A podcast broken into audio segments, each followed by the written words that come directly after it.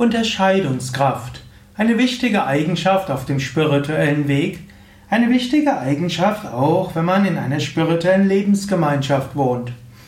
Eine Ausgabe des Lebensgemeinschaftspodcasts von www.yoga-vidya.de. Unterscheidungskraft ist ein Ausdruck, der in den spirituellen Traditionen eine wichtige Rolle spielt. Es gibt ein berühmtes Werk von Shankaracharya, das Kleinod der Unterscheidung, also Viveka Chudamani. Viveka heißt Unterscheidung, heißt auch die Unterscheidungskraft. Der Mensch hat viele Antriebe, der Mensch hat viele Ideen.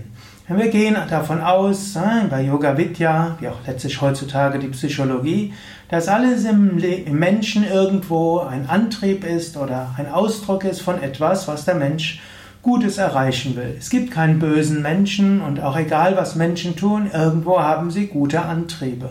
Selbst wenn Menschen sehr Unethisches tun, Schlimmes tun, selbst wenn es Menschen gibt, die große Verbrecher sind, tief im Inneren haben sie eine nachvollziehbare, gute Motivation. Und so hat das jeder.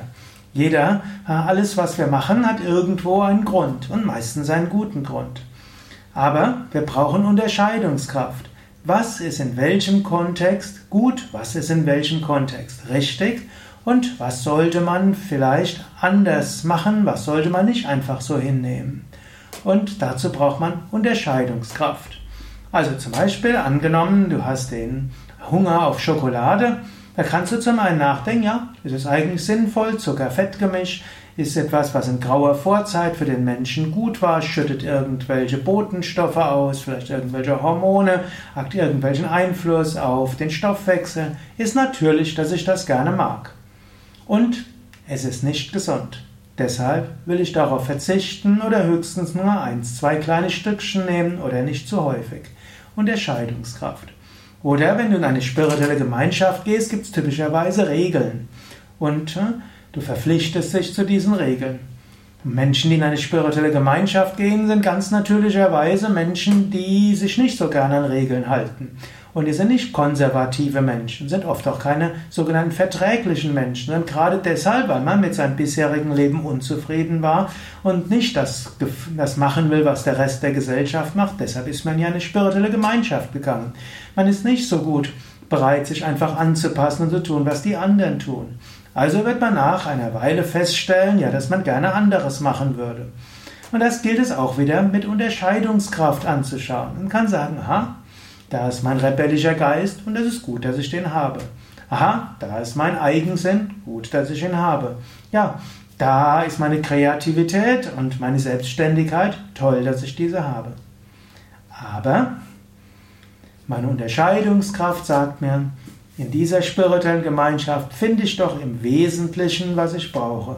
In dieser spirituellen Gemeinschaft ist es doch insgesamt sehr gut. Und deshalb ja, werde ich jetzt das tun, was nötig ist, um dort zu wachsen. Ich werde auch Dinge mal tun, die mir keinen Spaß machen.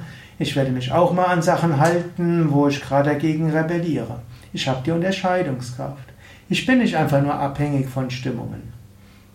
Natürlich Angenommen, es gibt einen zu starken Anpassungsdruck und du merkst, ah, das sind Dinge, die ethisch nicht korrekt sind, dann brauchst du auch Unterscheidungskraft. Da kannst du sagen, auf der einen Seite will ich es ganz bequem haben, auf der einen Seite will ich jetzt keinen Ärger haben, aber auf einer anderen Ebene, ich muss da etwas sagen. Ich brauche hier die Unterscheidungskraft, um wirklich zu sagen, ja, so geht es nicht. Hier muss ich etwas sagen. Auch diese Art von Unterscheidungskraft gibt es, die einem Anpassungsdruck widersteht.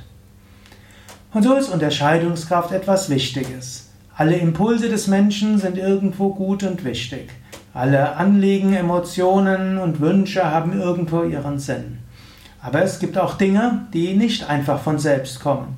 Manches musst du nachdenken und überlegen. Die Unterscheidungskraft ist letztlich ein Ausdruck der Eigenständigkeit, der Selbstständigkeit des Menschen und hilft dem Menschen auch über reine Reizreaktionsketten hinauszuwachsen.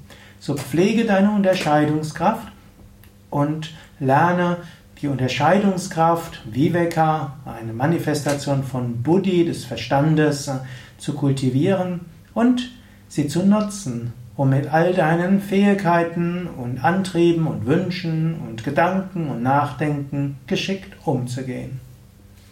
Ja, das waren ein paar Gedanken zur Unterscheidungskraft auf Sanskrit Viveka, die Unterscheidungskraft Viveka.